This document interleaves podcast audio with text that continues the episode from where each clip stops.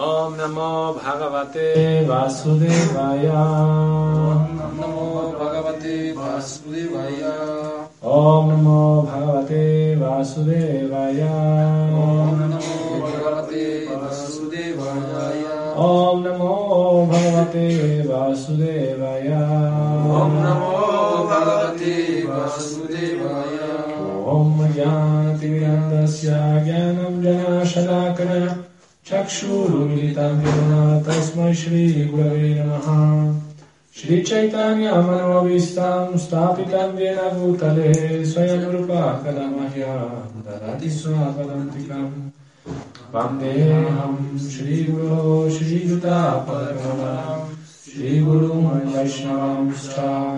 श्रीतां सगयतां सहगणारङ्गकम्पितां तं सैवां साद्वैतां सावधुतां परिजनसहितां कृष्णचैतन्यदेवां श्रीराधा कृष्णपादां सहगणालिता श्रीविशाखाम्बितांश्च हे कृष्ण करुणसिंहु दीनाबन्धो जगत्पते। गोपेश गोपिका कंता राधा कंता तप्त कंचन गौरंगी राधे वृंदावनेश्वरी देवी हरि प्रिये वाचाकल्पतरुभ्यश्च कृपा एव च, पतितानां वैष्णवेभ्यो नमो नमः। Jaya Shri Krishna Chaitanya Prabhu Nityananda Shri Advaita Gadadhara Shri Vasari Gaura Bhakta Vrinda. Hare Krishna Hare Krishna Krishna Krishna Hare Hare. Hare Rama Hare Rama Rama Rama Hare Hare. Nama Om Vishnu Padaya Krishna Prasthaya Bhutale श्रीमते भक्ति वेदांत स्वामी नामिने। नमस्ते सरस्वती देवे, गौरवाणी प्रचारिणे, निर्विशेष शून्यवादी पाश्चादिशतारिणे नमाम विष्णु पदाय कृष्ण कृष्णाय भूतले श्रीमते, जय पता स्वामी नामिने। नमाचार्य पदाय नीताय कृपा प्रदाय गौरकथा धामदाय नगरग्रामदाय। Bueno, tengo la duda si debemos comenzar con el verso 4 o con el 5. ¿Qué dice? ¿Ustedes me pueden ayudar? Dice, el 4 dice, mientras el rey se arrepentía de ese modo, recibió la noticia de su muerte inminente. No, ese no lo No, quedamos, quedamos en el Ese no lo- 19 no, creo. No, no me acuerdo de haberlo escuchado. Ok, sí, yo también tenía la idea de que teníamos que leer hoy el 4. Ok, entonces estamos eh, leyendo Srimad Bhagavatam, canto 1, capítulo 19, llamado La aparición de Shukadev Goswami. Verso número 4. Sachintayanti tamataha shrinodhyatha mune sutokto nritista taksha kakyai sasadu menena chirena takshaka nalam prasaktasya virakti karanam. Creo que sí lo habíamos leído por la palabra takshaka. Takshaka, que es el nombre de la serpiente.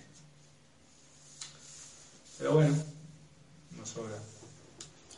Mientras el rey se arrepentía de ese modo, recibió la noticia de su muerte inminente, que como resultado de la maldición proferida por el hijo del sabio, se debería a la mordida de una serpiente alada. El rey lo tomó como una buena noticia, pues ello sería la causa de su indiferencia hacia las cosas mundanas. ¿Sí lo habíamos leído? Sí. Sí. Ok, entonces vamos con el 5. Atho vihaye mama munchalokam vimashito hetaya pur vimarshito heyataya purastat krishnangri sevam adimanyamana upavishat prayamamartyahnayam Maharaj Parikshit se sentó firmemente en la ribera del Ganges para concentrar la mente en el estado de conciencia de Krishna, rechazando todas las demás prácticas de la autorrealización, debido a que el servicio trascendental y amoroso que se le presta a Krishna es el logro más grande de todos, pues supera a todos los demás métodos. significado que da Srila Prabhupada.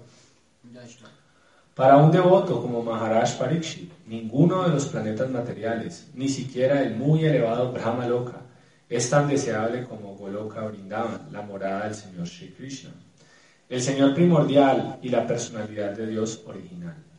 Esta Tierra es uno de los innumerables planetas materiales que hay en el universo y también existen infinidad de universos dentro de los límites del Mahat.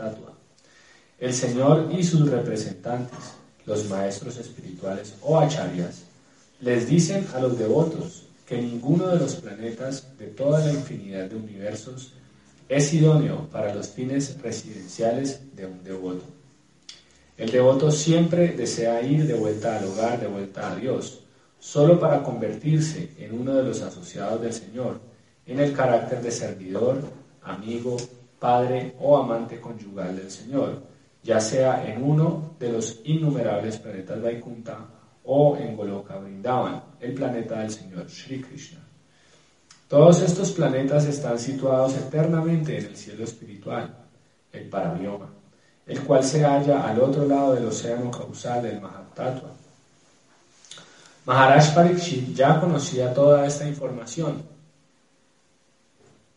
gracias a la piedad que había acumulado y al hecho de haber nacido en una alta familia de devotos, de Vaishnavas, y por eso no estaba interesado en absoluto en los planetas materiales.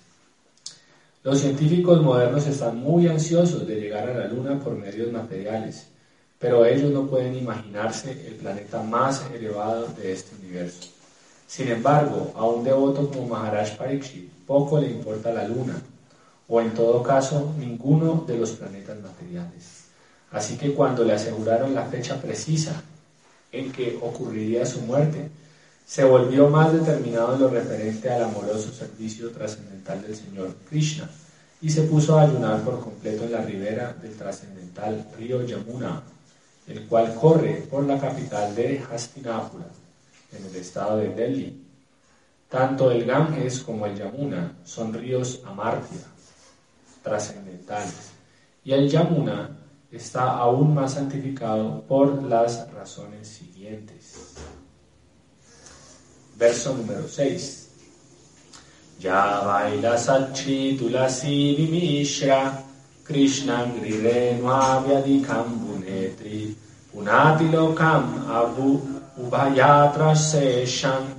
Kastam Naseve Tamarishamanaha El río, el Ganges, a orillas del cual el rey se sentó a ayunar, llevaba las más auspiciosas de todas las aguas, las cuales están mezcladas con el polvo de los pies del loto del Señor y con hojas de tulasi. Por lo tanto, esa agua santifica los tres mundos por dentro y por fuera, e incluso santifica al Señor Shiva y a otros semidioses. En consecuencia, todo el que esté destinado a morir debe refugiarse en ese río. Significado. Una pregunta antes del... Es que quería saber si ese dicho popular que nos enseñó Prabhu Hari de Raki Krishna Mareke, Mare Krishna Raki, tiene algo que ver con los Vedas o es simplemente un dicho popular en, en Bengal o algo así. Porque lo pregunto porque apenas Shringi maldijo a, a Maharaj Pariksit, él tomó de unas- esos siete días que iba a morir. ¿sí? Entonces, siendo un devoto puro del Señor, no espera más bien la hora en que Krishna diga que él va, o, o un brahmana tiene incluso mucho más poder para hacerle daño a una persona que está protegida por Krishna. ¿Cuál es la pregunta? Esa, o sea, un brahmana tiene el poder de, de hacerle el daño, incluso de causarle la muerte a una persona que está protegida por Krishna. Eh, pues ahí, digamos que lo- tú lo acabas de responder con la, con, citando el proverbio bengalí está en el Chaitanya Charitamrita, eh, de, de Rake Krishna Mareke, Mare Krishna Rake. ¿No? Al final, en- ¿qué- cuál, es, ¿cuál es la esencia de ese, de ese proverbio? Va a pasar lo que Krishna quiere. Exacto. Krishna es quien decide. Y, en- y, de, y de este pasatiempo vemos que la decisión fue de Krishna. Porque fue un arreglo para que el, el Srimad Bhagavatam fuera, fuera hablado. ¿ok? Entonces, eh, por más poderes que tenga un brahmana, eh, si, un, si un devoto está rendido al Señor y el Señor no quiere que el devoto muera, pues no va a morir, que fue el caso de Ambarish Maharaj. Durvasa Muni era un brahmana súper poderoso, era supremamente poderoso. Se dice que es una encarnación del Señor Shiva. Y él, al maldecirlo, invocó la presencia de un demonio. Y eso fue lo que le causó a él la gran ansiedad de tener que huir por toda la manifestación total, incluso tener que llegar hasta Vaikunta para poder huir de la, del Sudarshan Chakra de Krishna. Entonces, no importa qué poder él tenía, no pudo, no pudo contra un devoto puro. Y en este caso, Maharaj Pariksit también era un devoto puro, pero era arreglo de Krishna. ¿Por qué? Lo dijimos en el verso anterior. Dice así, el rey lo tomó como una buena noticia, pues ello sería la causa de su indiferencia hacia las cosas mundanas. Y Prabhupada comenta el significado. Dice, Maharaj Pariksit era un gran devoto del Señor y un candidato genuino para entrar en el reino de Dios, pero a pesar de serlo, sus bienes materiales como emperador del mundo eran impedimentos al logro perfecto de su legítima posición como uno de los asociados del Señor en el cielo espiritual. Esa es la respuesta. A pesar de que era un devoto puro, estaba enredado, enredado con, con, con, con, sí, con posesiones mundanas. ¿No? A pesar de que él las estaba ocupando por completo en el servicio. Eso, eso también es una, es una buena lección para nosotros. nosotros no, no, no debemos estar apegados ni siquiera a nuestro servicio en este mundo material sino siempre estar dispuestos a aceptar cualquier eh, arreglo de Krishna eh, como, como, su voluntad divina. Él estaba viviendo como un devoto puro, incluso en este mundo material, pero aún así Krishna consideró que era un impedimento para ser su asociado. Es un tema, digamos, ahí hay como una línea delgada, ¿no? porque eh, eh, Mahaprabhu dice, dice, eh, ¿cómo, ¿cómo, es que dice? el último verso, el Shastra, ¿no? Asli Shavapadarotam Pinashtumam, ¿no? que el, el devoto no, no, no, le importa. Si está o no está con Krishna. ¿no? Uh -huh. Esa es como la perfección del, del Bhakti. Pero de todas formas, Prabhupada dice aquí que, ¿qué es lo que dice Prabhupada? Dice, el devoto siempre desea ir de vuelta al hogar, de vuelta a Dios, solo para convertirse en uno de los asociados del Señor en el carácter de servidor, amigo, padre o amante conyugal del Señor, ya sea en uno de los innumerables planetas Vaikunta o en Goloka Vrindavan, el planeta del Señor Shri Krishna. O sea, es decir, eso nos lo explicaba una vez Bhaktisundar Maharaj, es como que eh, uno en, principio tiene que desarrollar ese deseo de, de, de regreso a Krishna.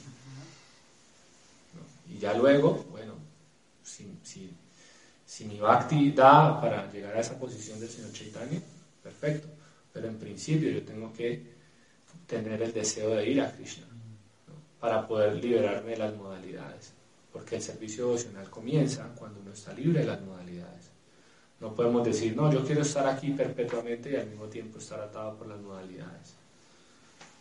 Si yo, si yo digo quiero estar aquí perpetuamente y al mismo tiempo tengo un apego por las modalidades de la naturaleza material, quiere decir que de alguna forma estoy apegado a algo en el mundo material.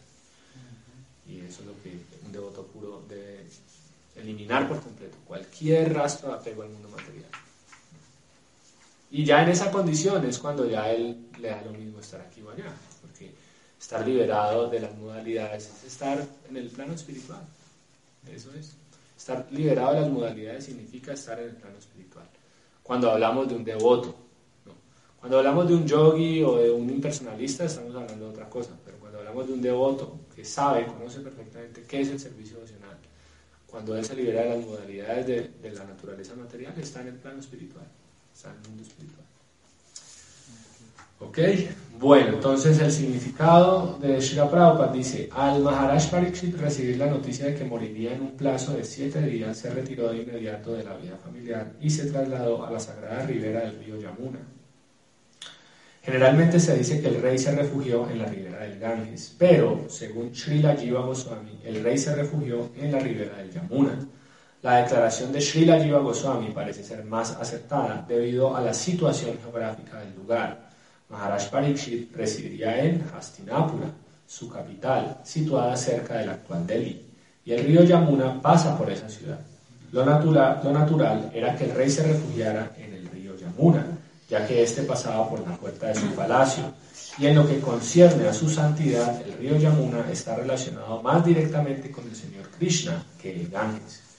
El Señor santificó al río Yamuna desde el comienzo de sus trascendentales pasatiempos en el mundo, mientras Vasudeva, el padre del Señor Krishna, atravesaba el Yamuna con el Señor Krishna de bebé en busca de un lugar seguro en Gokula, en la ribera del río opuesta a Mathura. El Señor cayó al río y éste se santificó de inmediato con el polvo de sus pies de loto. Aquí se menciona especialmente que Maharaj Parikshit se refugió en ese río en particular, el cual fluye hermosamente, llevando el polvo de los pies de loto del Señor Krishna mezclado con hojas de tulasi. Los pies de loto del Señor Krishna siempre están adornados con las hojas de tulasi, y por eso cuando sus pies se ponen en contacto con el agua del Ganges y del Yamuna, los ríos se santifican al instante. El Señor, sin embargo, estuvo más en contacto con el río Yamuna que con el Ganges. De acuerdo con el Baraja Purana, tal como lo cita Srila Jiva Goswami, no hay diferencia entre el agua del Ganges y la del Yamuna, pero cuando el agua del Ganges se santifica cien veces, recibe el nombre de Yamuna. De modo similar, en las escrituras se dice que mil nombres de Vishnu son iguales a un nombre de Rama y tres nombres del Señor Rama son iguales a un nombre de Krishna.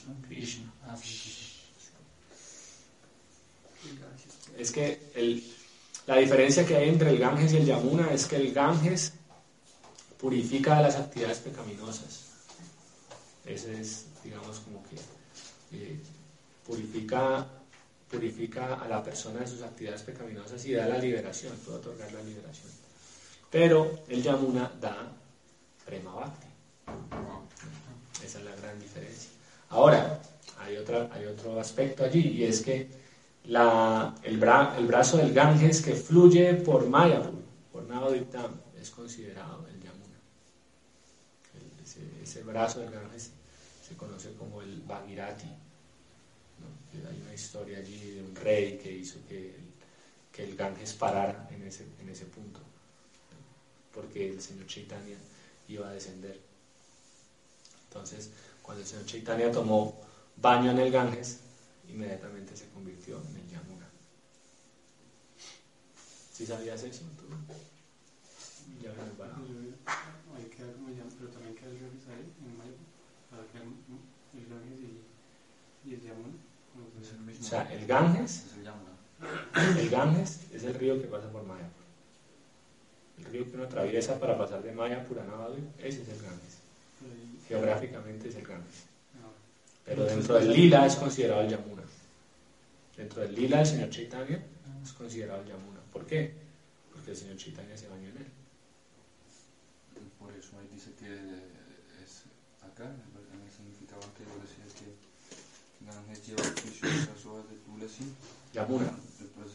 Yamuna lleva auspiciosas hojas de tulasi. tanto es, no, pero en el significado anterior decía Ganges, tanto santifica los tres mundos por dentro y por fuera.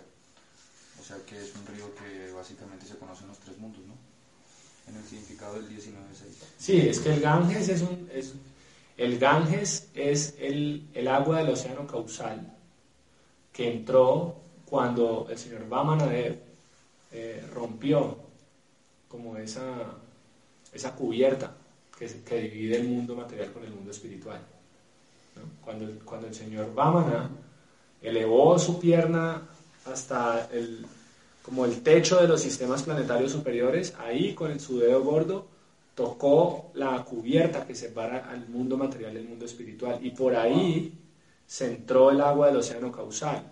Y esa agua iba a crear un- una gran una gran catástrofe en, en todo el mundo material.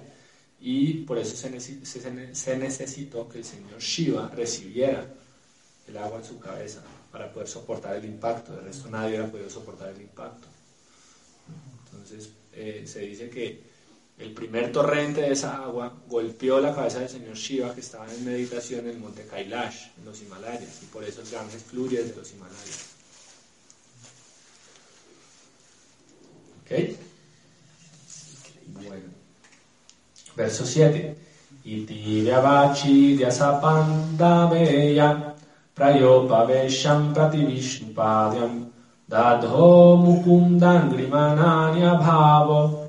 munibrato mukta samasta sangaha Mukundangri. Es el eh, devoto que se llamaba Mukunda, Bhakta Mukunda, o sea, hijo de devotos. Tomó iniciación como maestro espiritual, el maestro espiritual le puso ese nombre basado en este verso, ¿de acuerdo? No dio iniciación, le dijo, tu nombre va a ser Mukundangri, Govindadas. Y le, y le mencionó este verso del Bhagavatam. Así pues, el rey, el digno descendiente de los Pándavas, se, decidió de una vez por todas y se sentó en la ribera del Ganges a ayunar hasta la muerte y entregarse a los pies del loto del Señor Krishna, quien es el único capaz de otorgar la liberación. Así, liberándose de toda clase de relaciones y apegos, aceptó los votos de un sabio. Aceptó Munibrata. Aquí cuando dice Munibrata Mukta Samasta Sangaha, ese es el Munibrata. El Munibrata es el voto que acepta un sabio cuando va a abandonar el mundo material. Que ese fue el voto que aceptó Prabhupada también. Ayunar. Sí, Prabhupada ayunó seis meses antes de abandonar,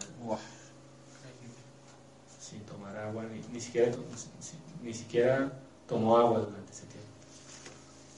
Ese es el voto que ah, eh, ah, eh, toman los munis cuando ya saben que van a... Ya Vamos a empezar hoy. Significado. El agua del Ganges santifica a todos los tres mundos, incluso a los dioses y a los semidioses, porque emana de los pies del loto de la personalidad de Dios, Vishnu. El Señor Krishna es el manantial del principio de Vishnu Tattva y por consiguiente refugiarse en sus pies del loto puede liberarlo a uno de todos los pecados, incluso de una ofensa que un rey le haya hecho a un brahman. Maharaj Pariksit decidió meditar en los pies del loto del Señor Shri Krishna, quien es Mukunda, o el que otorga toda clase de liberaciones. Las riberas del Ganges y del Yamuna le dan a uno la oportunidad de recordar al Señor continuamente. Maharaj Pariksit se liberó de toda clase de relaciones materiales y meditó en los pies del loto del Señor Krishna. Y ese es el camino de la liberación. Estar libre de toda relación material significa dejar por completo de cometer pecados ulteriores. Meditar en los pies del loto del Señor significa liberarse de los efectos de todos los pecados previos. Las condiciones del mundo material están hechas de modo tal que uno tiene que incurrir en pecados voluntaria o involuntariamente, y el mejor ejemplo de ello es el propio Maharaj Pariksit. Aunque él era un rey reconocido como piadoso e inmaculado, también fue víctima de una ofensa, si bien jamás tuvo la intención de cometer semejante error. Y a él también se lo maldijo, pero como era un gran devoto del Señor, hasta esos reveses de la vida se, se- se volvieron favorables. El principio dice que en la vida uno no debe cometer adrede ningún pecado y que debe recordar constantemente los pies del loto del Señor sin desviación. Solo cuando en el devoto exista esa actitud, el Señor lo ayudará a progresar de un modo regular hacia la senda de la liberación y a que así alcance los pies del loto del Señor. Incluso si hay pecados accidentales que el devoto haya cometido, el Señor salva de todo pecado al alma entregada, tal como se confirma en todas las escrituras.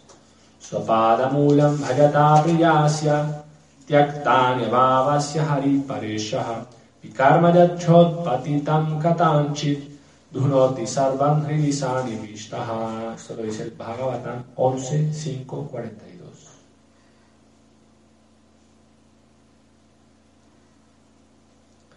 Verso número 8. Tatro, tatropayagmur bhuvanam punana mahanubhava munaya sasishya prayena tirtha vigama padeshai swayam hi tirthani punanti santaha. En esa ocasión, todas las grandes inteligencias y todos los grandes pensadores, acompañados por sus discípulos y sabios, que solo con su presencia podían santificar de hecho un lugar de peregrinaje, llegaron ahí con el pretexto de hacer una peregrinación. Significado. Cuando Maharaj Pariksit se sentó en la ribera del Ganges, la noticia se difundió en todas las direcciones del universo y los sabios de gran inteligencia que podían apreciar la importancia de la ocasión llegaron todos ahí con el pretexto de hacer un peregrinaje. En realidad, ellos fueron a reunirse con Maharaj Pariksit y no a bañarse en un lugar de peregrinaje, porque todos ellos eran lo suficientemente competentes como para santificar los lugares de peregrinaje. Los hombres comunes van a los sitios de peregrinaje para purificarse de todos los pecados. En consecuencia, los lugares de peregrinaje se sobrecargan con los pecados de la gente. Pero cuando dichos sabios visitan lugares de peregrinaje sobrecargados, los santifican con su presencia. Así pues, los sabios que fueron a reunirse con Maharaj Pariksit no estaban muy interesados en purificarse como los hombres comunes, sino que con el pretexto de darse un baño en ese lugar fueron a reunirse con Maharaj Pariksit porque podían prever que Shukadev Goswami iba a hablar el Srimad Bhagavatam. Todos ellos querían aprovechar la gran ocasión. Yo puedo decir que tuve una pequeña realización de este verso eh, estando en Mayapur, ¿no? porque Mayapur es un lugar sagrado ¿no? en el que pues, todo el mundo va allí para purificarse, ¿no? para obtener amor por Krishna. Pero hay un periodo en el año en el que todos los santos llegan allá. Va, es, el, es, el, periodo en el que cuando eh, comienza oficialmente el festival de Gorpurnima, que es eh, después de Nityananda Trayodasya. Y uno puede ver cómo la presencia de, de devotos avanzados cambia la atmósfera del sitio a pesar de que es un lugar sagrado. ¿no? Estamos hablando que es la tierra del Señor Chaitanya y aún así por la presencia de grandes santos, el lugar cambia, cambia su atmósfera. Como que ese lugar durante esos días tiene mucho más brillo, todo el mundo está feliz, ¿no? hay un ambiente mucho más festivo, cada clase la da devoto eh, muy avanzado, distinto, ¿no? entonces es como que eh, eh, es una clara afirmación de lo que dice este verso, que más más potente que un lugar sagrado de peregrinaje es un devoto puro, porque el devoto puro carga a Krishna en su corazón. Entonces el devoto puro tiene la potencia de incluso purificar un lugar sagrado, ¿no? por lo que dice aquí Prabhupada, que todo el mundo va a esos lugares sagrados con la intención de purificar sus pecados. Entonces los lugares sagrados quedan con esa, con esa, quedan sobrecargados con la actividad pecaminosa de las personas verso número, versos número 9 y 10. Atrir Vashistas Chavana Sharadwan Arishtanemir Brigur Angirascha Parasharogadi Sutotarama Utatya Indra Pramedhatma Baho Medhati Hirde Vala Arishtisheno Varadvajo Gautama Pippaladaha Maitreya Urvaka Vasha Kumbhayonir Dvaipayano Bhagavan Naradascha. Procedentes de diferentes partes del universo, llegaron ahí grandes sabios, tales como Atri, Chiavana, Sharadwan, Arishtanemi, Brigu, Vasishta, Parashara, Vishvamitra, Angira, Parashurama, Utatya, Indra Pramada, Idmabahu, Medatiti, Devala, Aristishena, Bharadwaja, Gautama, Vipalada, Maitreya, Aurva, Kavasha, Kumbhayoni, Dvaipayana y la gran personalidad. Parashuram es el mismo y Dvaipayana también es el mismo, ¿no? Dvaipayana es Vyasa. ¿Vino Vyasa? ¿También? Sí, ¿A este también? sí. Wow, y Y Parashuram. Parashurama, sí. ¿También Parashuram? Aquí Prabhupada va a hablar de cada uno, así que aquí nos va bonita. a despejar la duda. Y Brigumuni. Dice, significado. Chiavana, un gran sabio y uno de los hijos de Brigu Muni, nació prematuramente cuando su madre fue raptada mientras estaba encinta. Chiavana es uno de los seis hijos de su padre. Brigu, cuando Brahmaji estaba celebrando un gran sacrificio en el nombre de Varuna, Maharshi Brigu nació del fuego del sacrificio. Él era un gran sabio y Puloma fue su muy querida esposa. Él podía viajar por el espacio como Durvasa, Narada y otros, y solía visitar todos los planetas del universo. Él trató de impedir la batalla de Kurukshetra antes de que ocurriera. En algunas ocasiones instruyó a Bharadwaja Muni en lo referente a la evolución astronómica y es el autor del Brigu Samhita, el gran tratado de cálculos astrológicos.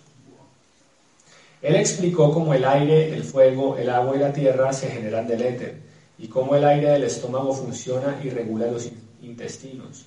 Como gran filósofo que era, estableció de un modo lógico la eternidad de la entidad viviente, Mahabharata. También fue un gran antropólogo y ya hace mucho que él explicó la teoría evolucionista. Él abogaba de un modo científico por las cuatro divisiones y órdenes de la sociedad humana conocidas como la institución Varna Ashram. Convirtió en brahmana al rey Kshatriya Vitahavya. Vasishta, dice, veas el significado del texto 196, es decir, ya Prabhupada lo escribe allí. Parashara es el nieto de Vashista Muni y padre de Vyasadeva. Es el hijo de Maharshi Shakti y el nombre de su madre era Adrishyati. Él estaba en el vientre de su madre cuando ésta tenía solo 12 años y mientras se hallaba ahí aprendió los Vedas. Su padre fue matado por un demonio, Kalma Shapada, y para vengarse de esto quiso aniquilar el mundo entero. Sin embargo, su abuelo Vasishta lo contuvo. Luego se develó un yagya para matar rakshasas, pero Maharshi Pulastya lo contuvo.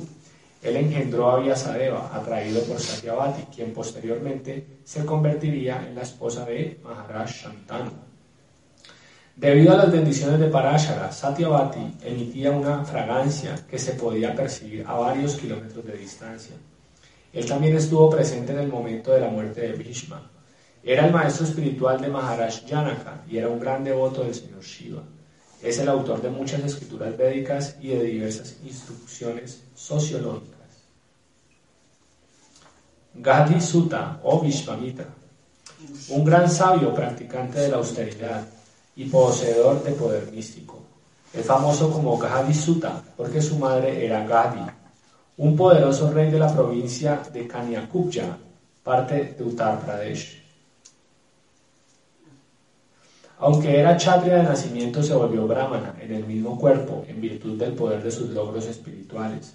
Cuando era un rey kshatriya, tuvo una querida, perdón, tuvo una querella con Vasishta Muni y ejecutó un gran sacrificio en cooperación con Matanga Muni, siendo así capaz de derrotar a los hijos de Vasishta. Él se convirtió en un gran yogi y con todo y con todo no pudo contener los sentidos, por lo cual se vio obligado a ser el padre de Shakuntala, la reina más hermosa que ha habido en la historia del mundo. Una vez cuando era un kshatriya, visitó la ermita de Vashista Muni y se le dio una recepción majestuosa. Vishvamitra quiso que Vasishta le diera una vaca llamada Nandini y el Muni se negó a hacerlo. Vishvamitra le robó la vaca, por lo cual hubo una riña entre el sabio y el rey. Vishvamitra fue derrotado por la fuerza espiritual de Vasishta, por lo cual el rey decidió convertirse en brahmana. Antes de hacerlo, se sometió a una severa austeridad en la ribera del Kaushika. También fue uno de los que trataron de impedir la guerra de Kurukshetra. Ankira es uno de los seis hijos mentales de Brahma y es el padre de Brihaspati, el gran y erudito sacerdote de los semidioses de los planetas celestiales. Nació del semen de Brahmaji, que se lo dio a la carbonilla de un fuego. Utatya y Sambarta son hijos de él. Se dice que aún se encuentra ejecutando austeridades y cantando el santo nombre del Señor en la ribera del Ganges, en un lugar conocido como Alokananda. Parashuram, también dice, veas el significado del texto 196. El problema es que no lo podemos chequear aquí porque no está. Esta es la segunda parte. No podemos ver aquí. Pero puedes ir leyendo. Vale. Utapya, uno de los tres hijos de Maharshi Angira, era el maestro espiritual de Maharaj Mandhata. Se casó con Bhadra, la hija de Soma, la luna. Varuna raptó a su esposa, Bhadra, y para vengar la ofensa del dios del agua, se bebió toda el agua del mundo. Medhatiti, un anciano sabio de antaño, era uno de los miembros de la asamblea de Indradeva. El rey del cielo. Su hijo era Kamba Muni, quien crió a Shakuntala en el bosque. Fue promovido al planeta celestial por haber seguido estrictamente los principios de la vida retirada, Vanaprastha. Ya está. Dice, todos los sabios estaban presentes, tales como Pravata, Muni, Narada, Daumya, Vyasa, la encarnación de Dios, Brihada, Brihadashva, Bharadwaya, Parashuram y sus discípulos Vashista, Indrapati, Tirtha, Gritsamada, Ashista, Kakshivan, Gautama, Atri, Aushika y Sudarana. ¿Será discípulo de quién? Ahora. ¿Quién? ¿Parashurama? No, Pero ahí leíste, fue, leíste fue Parashurama, ¿no? sí, Parashuram y sus discípulos. Ok. Fue él con todos. Uy, eso fue un eventazo, asazo, qué néctar. Sí. Bueno, aquí un mensaje, la madre Shingar reverencias para usted. Si hoy, si Krishna nos lo permite, nos veremos a las 5 de la tarde. Dice, Devala, una gran autoridad como Narada Muni y Vyasa, su buen nombre se encuentra en la lista de autoridades que se mencionan en el Bhagavad Gita cuando Arjuna reconoce al Señor Krishna como la suprema personalidad de Dios. Se reunió con Maharaj Yudhishthira después de la batalla de Kurukshetra y es el hermano mayor de Dhaumya, el sacerdote de la familia Pandava. Al igual que los Kshatriyas, también le permitió a su hija que eligiera esposo en una reunión Swayambara, y a esa ceremonia se invitó a todos los hijos solteros de los rishis. Según algunos, él no es Asita Devala. Bharadwaya, Ah, ya, ya me tengo que retirar. ¿ok? Quería decirles que gracias y el, el parlante, por lo tanto, no, ahorita no se los puedo regalar, pero Ajá. se los dejo. Ok. Y si consigo otro, entonces ya lo dono al templo, pero úsenlo. Ah, ¿lo puedes dejar por estos días? Uy, bravo, muchas Sí, gracias. claro. Lo estuve pensando mucho tiempo. Esta mañana dije como, no sé, yo tengo que responder por él en el templo, pero ahorita como vamos a tener con Harinam Ruchi, entonces si consigo uno nuevo vengo y se los cambio. Vale, bravo, El gracias. micrófono también es muy bueno para que tomen mucho cuidado porque son los, los- la parafernalia de Harinam, Claro, ¿no? así es. deidades. Como de- Hoy estaba justo meditando en eso, estaba pensando en cómo, en cómo invertir eh, en Harinam. en Harinam, Sí, invertir en, en el Harinam, Mejor la comprar calidad de todo, Sí. acordeón. Yo vi un acordeón y valió un millón quinientos en el centro, buenísimo, chiquito, como con 24 bajos, buenísimo. ¿Ah, sí? Y de pronto puedo conseguir un patrocinador para que ustedes lo tengan, solo es que aprendan. Pero Ok. bueno, por favor, sigan como van, son un néctar de otros.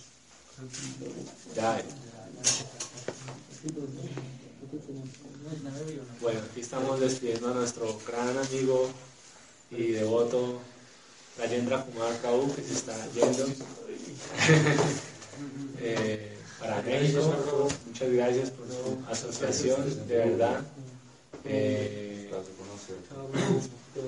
nos, ha- dado mucha inspiración estos días. Y de tu público colombiano. la casa, pero mi familia ya no ¿Ya no te preocupes. ¿Por qué? que. Aquí la madre Radri ya está preguntando qué qué- qué es lo que está pasando ahí, que no se oye nada, que no sé qué. Entonces estamos, ahí. estamos despidiendo a, a Rajendra Prabhu que se está yendo hoy para México y tiene que resolver algunos asuntos con la familia. Krishna, que les vaya muy bien. Nos vemos prontamente. Perdón, por la tarjeta. Le digo a No. mi mamá, quiero ver si me sube más, pero- Eh, creo que pues, cuando es como que tengan en cuenta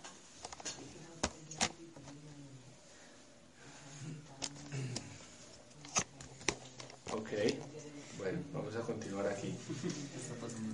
Dice Gautama, uno de los siete grandes sabios del universo. para que, que esa fecha esté en Bogotá. Eh, Sharadwan Gautama era uno de sus hijos. Las personas que hoy en día pertenecen a la dinastía Gautama Gotra son o bien descendientes de la familia de él o miembros de su sucesión discipular. Los brahmanas que profesan el Gautama Gotra son por lo general descendientes de su familia y los kshatriyas y vaishyas que profesan el Gautama Gotra se encuentran todos en la línea de sucesión discipular. Fue el esposo de la famosa Ahalia, quien se convirtió en una roca cuando Indradeva, el rey del cielo, la molestó. Ahalia fue liberada por el señor Ramachandra. Gautama era el abuelo de Kripacharya, uno de los héroes de la batalla de Kurukshetra. Maitreya, un gran rishi de antaño, fue maestro espiritual de Vidura y, una gran autoridad religiosa. Él le aconsejó a Dhritarashtra que mantuviera buenas relaciones con los Pándavas. Duryodhana disintió, por lo cual él lo maldijo. Tuvo un encuentro con Vyasadeva y sostuvo con él unas conversaciones religiosas.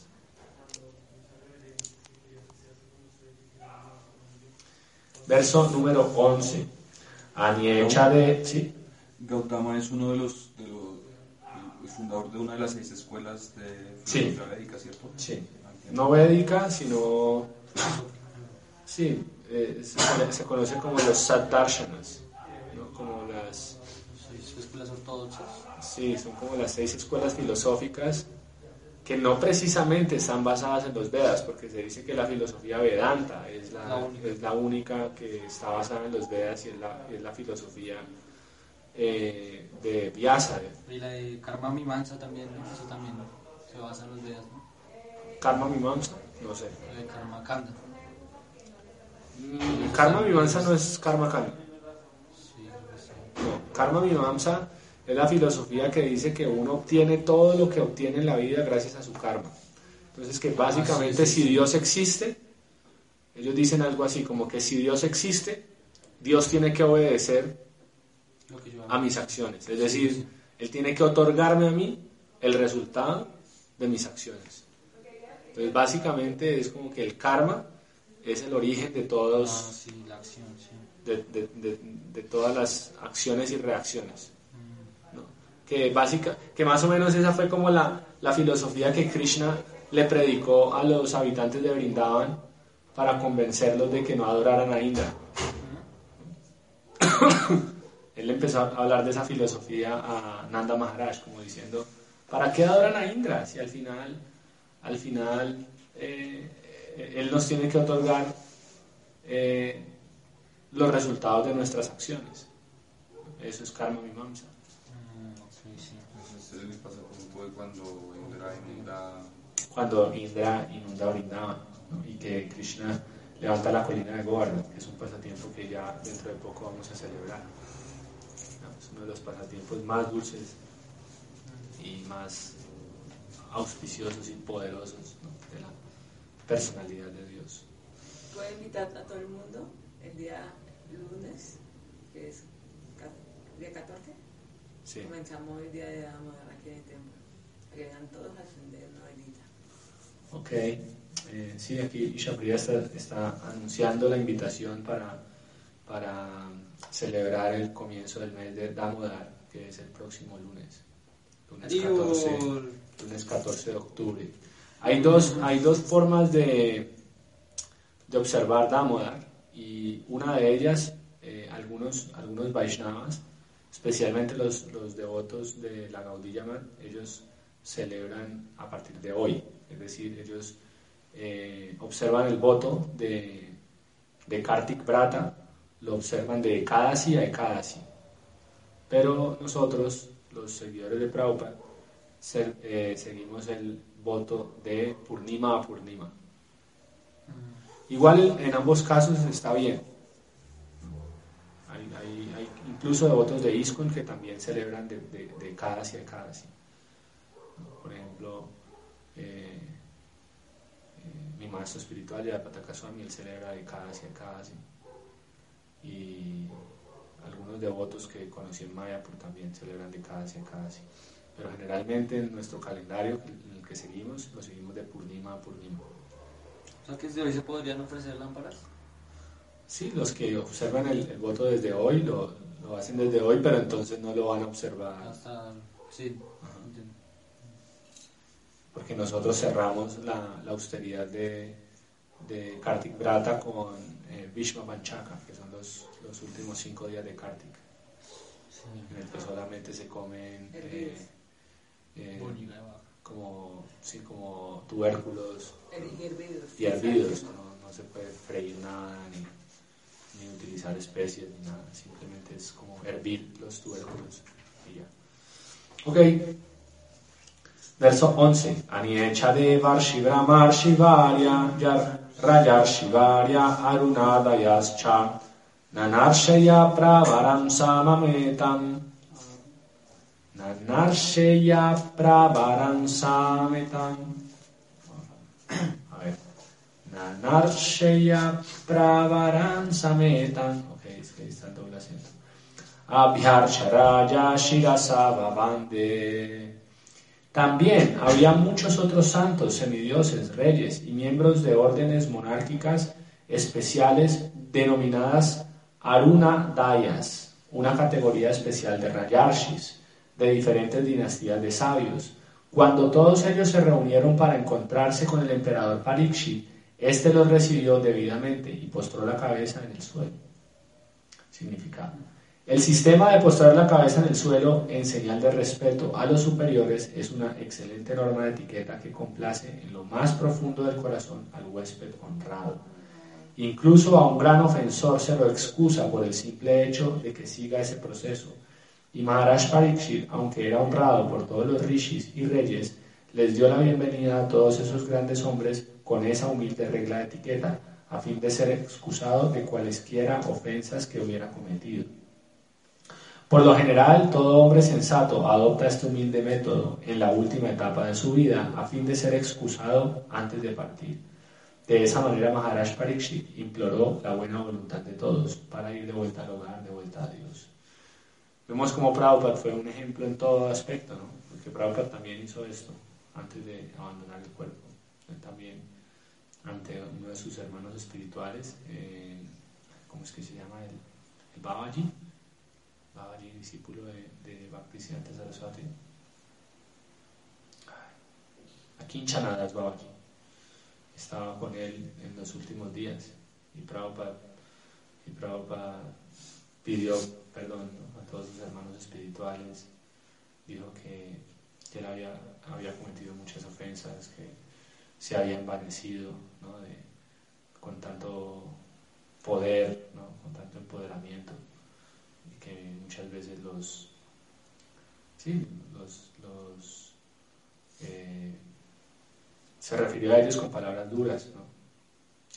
Entonces él, entonces decía, yo soy eh, Mahapatita, decía, el más caído de todos, decía Prabhupada en ese, en ese momento. Y aquí Chanadas Babaji decía, no, Prabhupada, tú eres Patita Pavana, tú eres el salvador de los más caídos. Y a partir de ahí fue que se quedó ese, ese, como esa, ese adjetivo para re, referirse a Patita Pavana. También hay una regla que me gustaría que ustedes la tuvieran en cuenta y es que, sí, aquí dice que postar la cabeza es una señal de humildad que satisface mucho a Krishna cuando uno se postra ante un devoto mayor o incluso ante cualquier devoto. Por ejemplo, mi maestro espiritual, cuando en sus primeros años, cuando estaba en Mayapur, Yashila Prabhupada le había dado sannyas. Y un día llegó un Bhakta, un Bhakta que todavía no había tomado iniciación. Y entonces eh, Jayapataka Maharaj apenas lo vio, se postró ante él. ¿no? Y apenas se postró ante él, le dijo, mi nombre es Jayapataka Swami, ¿cuál es tu nombre? Wow. o sea, ni siquiera sabía quién era y él ya se había postrado ante él. Entonces, eso también es, es un gesto de, de, mucha humildad. Simplemente el hecho de reconocer a un devoto ya, uh-huh. ya es suficiente para ofrecerle reverencia. No es como que, uy, voy a ¿será que lleva doti de sannyas o no? Kuti, sí, tiene cordón bramínico, ¿no? Sino que el devoto humilde ya, por el hecho de ser un devoto, ya se postra ante él. Ya lo, lo demás es un detalle. ¿no? Entonces un detalle que quería compartirles con respecto a eso es que no es muy buena etiqueta uno postrarse ante los devotos con el altar abierto. No ofrecer reverencias a un devoto con el altar abierto, porque se dice que delante de la deidad uno no debe, no debe glorificar a nadie que no sea el maestro espiritual. Al maestro espiritual sí se le puede ofrecer reverencias con el altar abierto, ¿no? porque se dice que un principio mayor supera un principio, superior, un principio inferior. Entonces, el principio allí es no cometer ceba parada, porque glorificar a alguien o castigar a alguien en frente de la deidad eh, corresponde un seba parada, una ofensa en la adoración a la deidad. Pero el principio superior es que al maestro espiritual se le debe ofrecer reverencias en cualquier circunstancia. Entonces, ¿por qué es un principio superior? Porque se dice que si uno tiene la posibilidad de ofrecerle reverencias a la deidad, es únicamente por la misericordia del maestro espiritual. De hecho, cuando uno le ofrece reverencias a la deidad, uno recita el pranam mantra del guru. Quiere decir que en ese momento le está ofreciendo reverencias al guru, antes de ofrecerle reverencias a la deidad. Entonces, en ese caso, eh, se puede ofrecer reverencias al maestro espiritual con el altar abierto. Por eso nosotros eh, ofrecemos Guru Puya con el altar abierto, porque es la adoración al maestro espiritual. Pero en el caso de, de hacerlo por etiqueta, eh, no es bueno ofrecer reverencias a otros devotos con el altar abierto, ni siquiera a un sannyasi. Oye, y a también que le ofrecer reverencias con el altar cerrado. Eso sí es algo que no, no tengo muy claro cómo sea la etiqueta. Yo sé que, digamos, en la mayoría de los templos a, a Tulasi se le adora con el altar cerrado. Tulasi Puria se hace con el altar cerrado. Eh, pero también he visto muchas veces cuando, cuando devotos entran al templo y, están todos los altares abiertos y Tulasi Devi está ahí, los devotos le ofrecen reverencias a todas las deidades, a Prabhupada, Tulasi. Entonces no, no, no veo que haya una restricción en cuanto a ofrecerle reverencias a Tulasi. Ya lo que es tul, Tulasi Puya, generalmente en los templos se ejecuta Tulasi Puya con el altar cerrado. Ah, bueno, Sí. y dentro de ese principio superior también no entra como glorificar a los devotos también, o sea, o sea, digamos ahorita. Sí, lo que pasa es que los devotos no están, digamos, en la categoría de, de- de Krishna, mientras que el maestro espiritual, al ser el representante de Krishna, está en la categoría de Krishna. ¿Sí me entiendes? Entonces, bajo ese principio, entonces podríamos ofrecerle reverencias a todas las entidades vivientes con el altar abierto, porque pues todas las entidades vivientes también representan a Krishna, son parte de Krishna. Pero el principio dice que no debe ser así. La etiqueta Vaishnava se dice que no debe ser así. No, no se le debe ofrecer reverencias a los devotos con el altar abierto. Y en el caso de que sea alguien que le dé reverencias a uno con el altar abierto, pues hay que dar las reverencias o no dar reverencias. Yo una vez vi cuando un devoto le estaba ofreciendo reverencias a un sannyasi enfrente del altar y el, el sannyasi se quedó, se quedó parado y le, le dijo, no, no hagas eso así, no, no, no lo hagas. No estaba bien hecho en ese momento.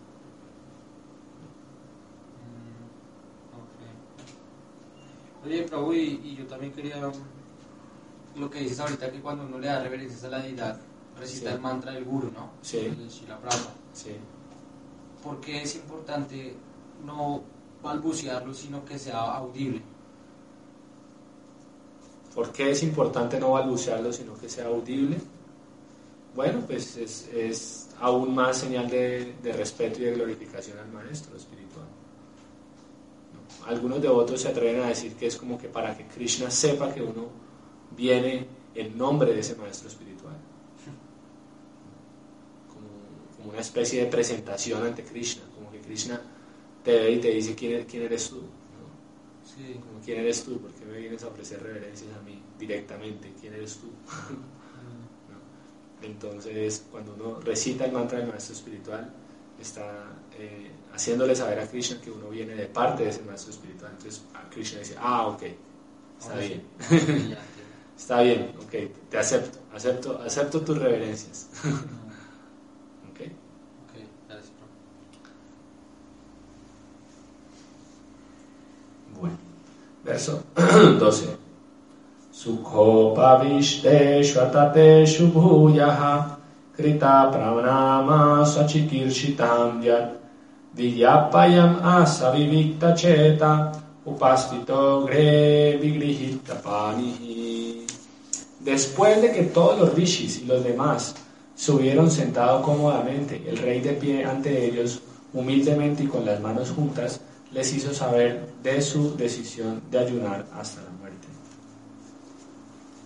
Significado. Aunque el rey ya había decidido ayunar en la ribera del Ganges hasta la muerte, expresó humildemente su decisión para averiguar las opiniones de las grandes autoridades que se encontraban ahí presentes. Cualquier decisión, sea cual fuere su importancia, debe ser confirmada por alguna autoridad. Eso hace que el asunto sea perfecto. Esto significa que los monarcas que gobernaban la tierra en aquellos días no eran dictadores irresponsables. Ellos seguían escrupulosamente las decisiones autoritativas de los santos y sabios conforme al mandato védico. Maharaj Parikshit, como rey perfecto que era, siguió esos principios y consultó a las autoridades, incluso hasta los últimos días de su vida. Entonces aquí hay otro principio de etiqueta, ¿no?